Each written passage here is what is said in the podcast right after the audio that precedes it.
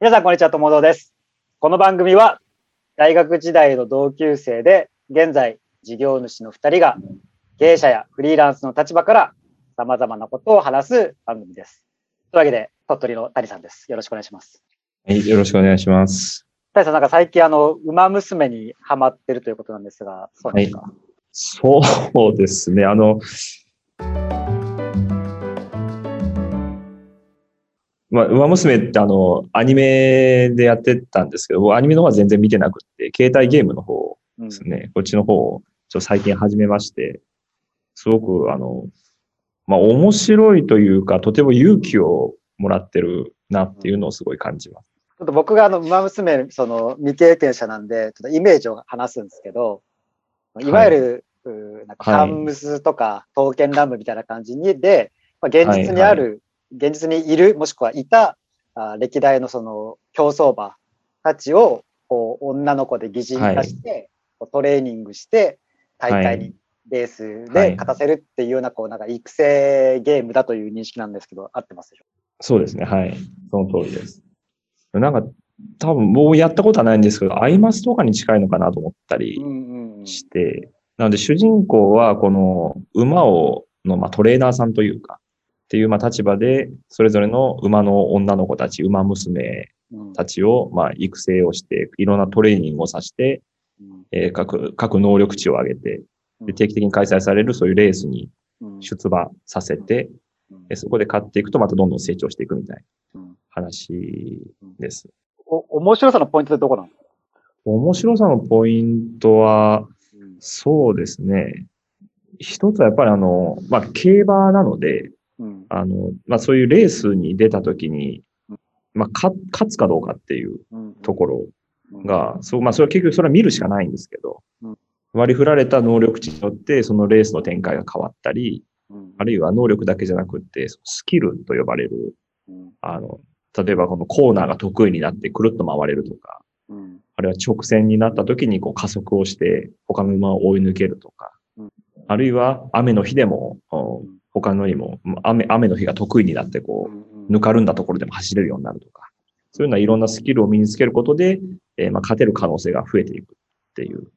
なので、レースに入るときに、あの、あなたの馬は何番人気ですみたいなのも出るんですけど、だから1番人気で勝てることもあれば、で負けることもあれば、5番人気、6番人気とかでも勝てる時もありっていう、うまあ、そういう、まあ、ドキドキ感というのがあるなっていうのは面白いですね。また、これが優勝すると、優勝というか、レースが終わった後にライブがあるんですけど、これがちょっとよくわかんないんですが、うんうんこの出馬したうんこう馬たちが舞台上で歌って踊るんですよ。で、優勝した馬がセンターを張れるみたいな。うーんそういうのは毎回レース、ライブ、レース、ライブみたいなのがあるので、じ 自分が頑張って育てた愛着のある馬が、レースでも頑張りを見せてくれて、5番人気だったのが優勝ギリギリ、本当にもう鼻の差ぐらいでうん優勝してくれて、その直後に行われるライブでセンターを張って歌って踊ってるみたいなのを見ると、ああ、ありがとうっていう気になるっていう。なるほど。ちょっといろいろ質問がすでに浮かんでるんですけど、まず、はいまあ、結構僕はその競馬ゲームって今までやってきたんですよ。ダダービスタとか、はいはいチョコボスタリオンみたいな、はい。あーやつをやってきたんですけど、そのレース中は基本的には操作はしない。そうさ、一切できない。なので、ちょっとギャロップレーサー的なものとは違うのかな？と、あくまでこう。うーん、はい。これ、何人って言っていいのか、何匹って言っていいのか分かんないですけど、あの、う馬は育成できるんですか？同時、同時に。あ同時にはもうい一頭だけ一人、一人というか一頭というか。ですね。一人終えて、うんそれが育て終わったらまた次の馬が育てれる。ちなみに、今は何を育成してるんですか今は、何人だろう。あ、でも10、10頭ぐらいかなええうん。10頭これはそのい入れ替わりのタイミングはどういう、例えば、まあ、いわゆる、うーまあ、ダビスタとかだったら、こう、荒廃して、こう、どんどんつなげていくじゃないですか。さすがに馬娘で後輩はないと思う。はいはい。どうしてんのかな。これがあるんですよ。ええどういうこと？より？何？それ。これがちょっと、まあ、詳しい設定はよくわからないんですけど、はい、はい、あの、まあ、一応そのちょっと親的な馬を、はい、まあ、2頭選べて、はい。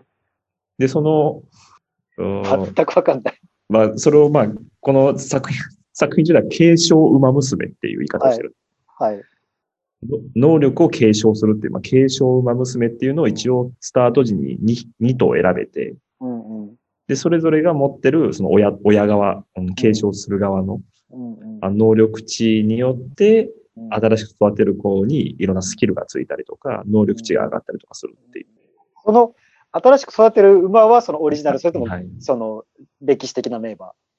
オリジナルはなしオリジナルなし。もうえ、じゃあ、か、ダブリとか被りはないんですか？はもう、最初、一番スタート時は5頭、5種類の馬娘がいて、それをどれか育ててねっていう形で進んでいくんですけど、基本的にはもうその子たちを繰り返し作っていく感じというか。はあ、えー、ちょっともう、どう、何言ってか分かんない。で、ガチャとかを引けば、うん、ガチャとかを引けば、まず増やせる頭数は増えていくんです。頭数とか種類は増えていくんですけど、はいはい、でも、それは結構ガチャしないといけないので大変。なるほど。ちょっと課金、課金が必要。課金が必要になってくる要素もある。えー、どういうことだか別に弟子システムではなく親システム。親システム。親システム。まあちょっと、谷さんが説明できないってことはよっぽど難しいんだろうな。よっぽど難しいっていうか、よっぽど曖昧にされてるんだろうなと思うんで、これはちょっと、プレイしないとわかんないってことですね、ここに関しては。そうですね。ぜひ一度やってみてもらって。まあ、いろんなこう、やっぱり攻略サイトみたいなのね、うん、見ながらですけど、はい。で、そのレースで優勝するとお金はもらえるんですか？お金ではなくって能力値がもらえたり、あとは能力上がったり、あとはファンが増えたりっていう。なるほど。で、ファンが増えると、またもらえるアイテムがあったりとか、っていう形ですね。まあでもその、今、今、10人目、まあ、人という人でいきましょう、はいはい。今、10人目の馬娘っていうことだと思うんですけど、はい、はい。えー、まあその10人やる、1人当たり期間はどんくらいなんですか？そのゲゲーム内とリアルと。えっと、ゲーム内では基本的に3年間。3年、もう、もう、皐月賞とか、桜花賞とか言ったら終わりじゃないですか。桜花賞とかあるので、もうそれをひたすらやっていくっていう感じ。大体、レース的には1キャラあたり10レースもないぐらいかな。えー、10, 10レースぐらい。3年間で10レースぐらいに出るっていう形で。で、それも全部こう、なんていうか、ハードル、足切りがあって、例えば、じゃあ次、サツキ賞に出ましょうって出て、そこで1着にならないと先に進めないよ、みたいな。だ2着で終わってしまうと、もうそこで育成強制終了になってしまう。結構シビアな。あのじゃあまあ、このこと長く言いたかったら、結果出してね、みたいなシステムみたいな。ですです。あそうで、3年や、まあ3年目までやるのに、どれくらいリアル時間でかかるんですか大体、うんまあ本当にイベントとか飛ばしながらやれば、うん、1から2時間あれば1匹いけるかな。マジで？まあでもまずスマホゲーっていうのは基本で隙間時間でやるからそんなになっちゃう。うんですね。集中してやるもんじゃないというか。だから意外とサクッといけるというか、うんうんうん、本当になんだろう、合間合間のなんか10分休憩とかをちょんちょんって駆使していけば、うん、他のことやりながらでも1匹は1日作れる。ゲームの難易度的にはどんな感じですか？難易度は、あの、そのこだわるとすごく大変というか、うんあの、さっきの継承馬娘っていう、その親というか、のの、じゃあ引き継ぐ能力をこう高めるために、同じようなことを何回も何回も育成繰り返して、その継承のスキルが出るまで粘るとか、うん、そういうことをしだすとだいぶ大変な。うん、あそのリセット機能的なことはできるとか、リリロードというか。もう本当作り直すしかないんで、もう自動セーブされちゃうので、作って作って最後育成が完了しました。この子が親になった時にはこういう能力が子供に引き継がれますよっていうのが出るんですけど、それが狙ったのが出ないことも多いので、そしたら、ああ、ダメだった。この子はもう、もうダメだっていうのを、そこまでこだわろうと思ったらこだわれるんですけど、それするともう作業になるので、そこをするほどではないかなっていうのは個人的には思ってます。まあそこもちょっと一つのこう縛り要素じゃないけど、そこは厳選せずにやっても楽しめるんじゃないかなという。っていう。なるほどね。なんで作った馬にはこうランク付けがされて、うん、一番上が S だったかな、うん、?S ランクから下も G とかまで、うん、あのパワープロみたいにランクがあって、うん、で、そこの A 評価ぐらいになると、もうなかなか無課金ではしんどいというか、特に A プラスとかなってくるともうほぼ相当運が良くないとできないみたいな。形になるので、基本はもう B ランクの量産していくみたいな感じ。いや、そのゲーム内で一番難易度の高いレースとかあるんですか？なんかこう、例えばですけど、あ有馬記念が一番、有馬記念行ったらもうはい。満足みたいな感じなの？有馬記念が一応その、なんだろう、レレギュレギュラーレースというか、うんの中では一番最高峰なんですけど、うんうんそれが終わった後にこのゲームオリジナルのグランプリがあって、ああ、なるほど。有馬記念で一等になった人人だけ出れるグランプリみたいな。うんで、そこはもう有馬記念よりもさらに難易度が高い。ほどななんで自分のいろいろ幾多の困難を乗り越えて、そのオリジナルグランプリの優勝を取った時の感動みたいな。で、その直後にライブがあって、その子が中央で歌って踊ってる。なるほど、なるほど。わかりましたよ。ちょっと話をまとめる。まあちょっとどこが面白さのポイントなんだろうなっては考えながら聞いてたんですけど、はい。まあ、だからこれは競馬要素は、まあ、とっかかりというか、はい。あの、フックだなと思ってうんて、やっぱ肝は、あの、アイドル文化ですよね。そうですね。推しに課金するっていう文化があるじゃないですか。はい。アイドルファンの中には。はい。その推しに課金して、その推しをナンバーワンにするみたいな。うん。そこですよね。まあ構造としては、あの、ホストにドンペリ入れるのと一緒だとは思そううんですけど、ですね。ですね。そこのぶ文化的な土台がある上で、それをこううんちょっと、何、競馬というものでコーティングしたうん。ゲームなんじゃないかなと思うんですうけど、ん。この認識はいかがでしょうか？いや、もう全然、あ、あもう素晴らしい。合ってると思います。でもやってて単純に楽しいのはやっぱりその自分が鍛えた馬娘が、かつそのい育成ゲームの単純な喜びだし、モンスターファンみたいなよくわからんモンスターじゃなくて、可愛い女の子だからより気持ちが入るとか、そういう感じにうなる。そうですね。それもありますし、何ってこう、こ、こ子供たちじゃない、その娘たちがうんみんなとても前向きというか、なるほどね。なんかちゃんとした明確な目標があって、はい。それに向かって私は頑張りたいんです、こうなりたいんですとは明確で、そのために力を貸してください。一緒に頑張っていきましょう。何かへこたれたことがあっても、こちらがかけた声、声かけ一つによって元気を取り戻してまた前向きに頑張ってくれるっていう、そこの現実世界にはいない理想的なこう子供たちがいるっていう優しい世界。優しい世界です。なるほど。まあね、本当なんかもう現実のこう上積みの綺麗なところだけこう残しましたみたいな。ですです。なるほど。そっか、それは現実では無理だな。それをこう、つかの間現実逃避で味わえるっていう、そういうゲーム。現実のアイドルは恋愛しちゃったり、なんかよくわかんないけど、タバコ吸ったり、タバコ吸ったり。あの裏切っちゃうけど、馬娘は裏切らないと。裏切らない。馬娘は裏切らない。馬娘はもう信じれる。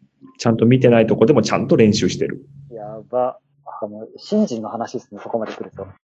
あの、ちょっと現実のアイドル、まあ、いわゆる三次元のアイドルに、をしてたけど、ちょっともう押せないなっていう人が、やると楽しめるんじゃないか。そうですね。かつまあ、そこに、ちょっと、競馬の知識があって、この馬も出てる、この馬も出てるっていう、その喜びがあれば、出るんじゃないかなっていうところですかね。そうですね。いや、これはもう、鉄道娘の誕生も近いんじゃないですかね。いや、もう時期ですよ。あとはそのね、うん JR さんとか、東急さんとか、うん小田急さんとかのその権利関係が整理できれば、これはうん一大ビジネスになりそうな気が。なります、なります。鉄、鉄娘、アイアン娘、アイロン娘とかそんな感じかな。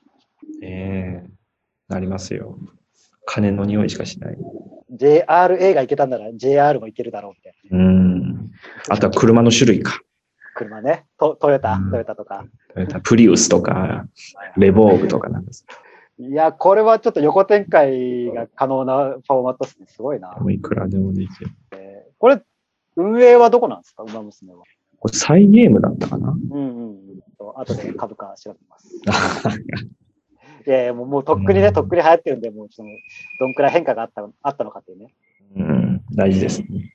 配信はアメーバ、オメーバなのかな？うん、そう制作がサイゲームで。あ、なるほど。サイゲームが運営会社で、で、親会社がサイバーエージェンうんうんうんうんサイバーエージェントゲームス。ちょうど今週のニュースでありますね。サイバーエージェントの株が強いことに、今娘おどれくらい上がったかっていうのは、ちょっとぜひ株に興味ある方は調べていただければと。はい。なんかここから学んだことってあります？馬娘から。馬娘から学んだこと。そうですね。うん。なんか、この馬娘のその重要なゲームの中の一つの要素として、サポートっていうのがあって、他のいろんな馬たちを登録して、その子たちが練習を手伝ってくれるみたいな要素があるんですけど、だからその子たちのやりとりもあったりとかする中で、まあ、本当にシンプルに、まあ、他のことにも言えるんですけど、なんか目標を持って頑張ってる人にはどんどんどんどんやっぱりサポーターがつくんだなっていう。周りからしても助けやすいですし、なんか本当にそういう、こう、一番基本的な人の、なんていうか、大事な部分というか、うんうじうじうじって座ってるだけじゃなくて、ちゃんと動いてたら、誰か見てくれるし、サポートしてくれるし、それによって結果が出て、それによって、まあ、結果がついてきて、でそれによって周りのみんながこう幸せになるみたいな状態っていう、最も基礎的なことが、で構成されてるので、なんかそう生きなきゃいけないなと思います。それを宣言しなきゃいけないですよね。その現実に置き換える。うんこの、なんか目標を持って頑張ってるって、旗から見たらちょっとわかんなかったりするんで、うんうん。それをなんか宣言しなきゃダメですね。うん。宣有馬記念で一着になるっていう。そうそうそうそう。武道館でライブするとかね、うん。とか。やっぱそれを日常的にやってるのが、まあ、キャンプファイヤーみたいなクラウドファンディングなんだけど、はい。だからそういう気恥ずかしさもあるけど、別にまあ、あのクラウドファンディングはやらなくていいと思うけど、周周りの人にね、こう自分の目標を言った方が、手伝ってくれる人は、もしかしたらいるんじゃないかってとこうろですね。ん。ですね。なるほど。それはちょっと僕も、なかなか自分のこの目標とかって人に言えないタイプ。そうなん。ですよね。というわけで、えー今回ははい馬娘、おすすめですか、全般的に。いや、もう、あの、合間にやるのでちょうどいいですね。どうですか？書きはした方がいい？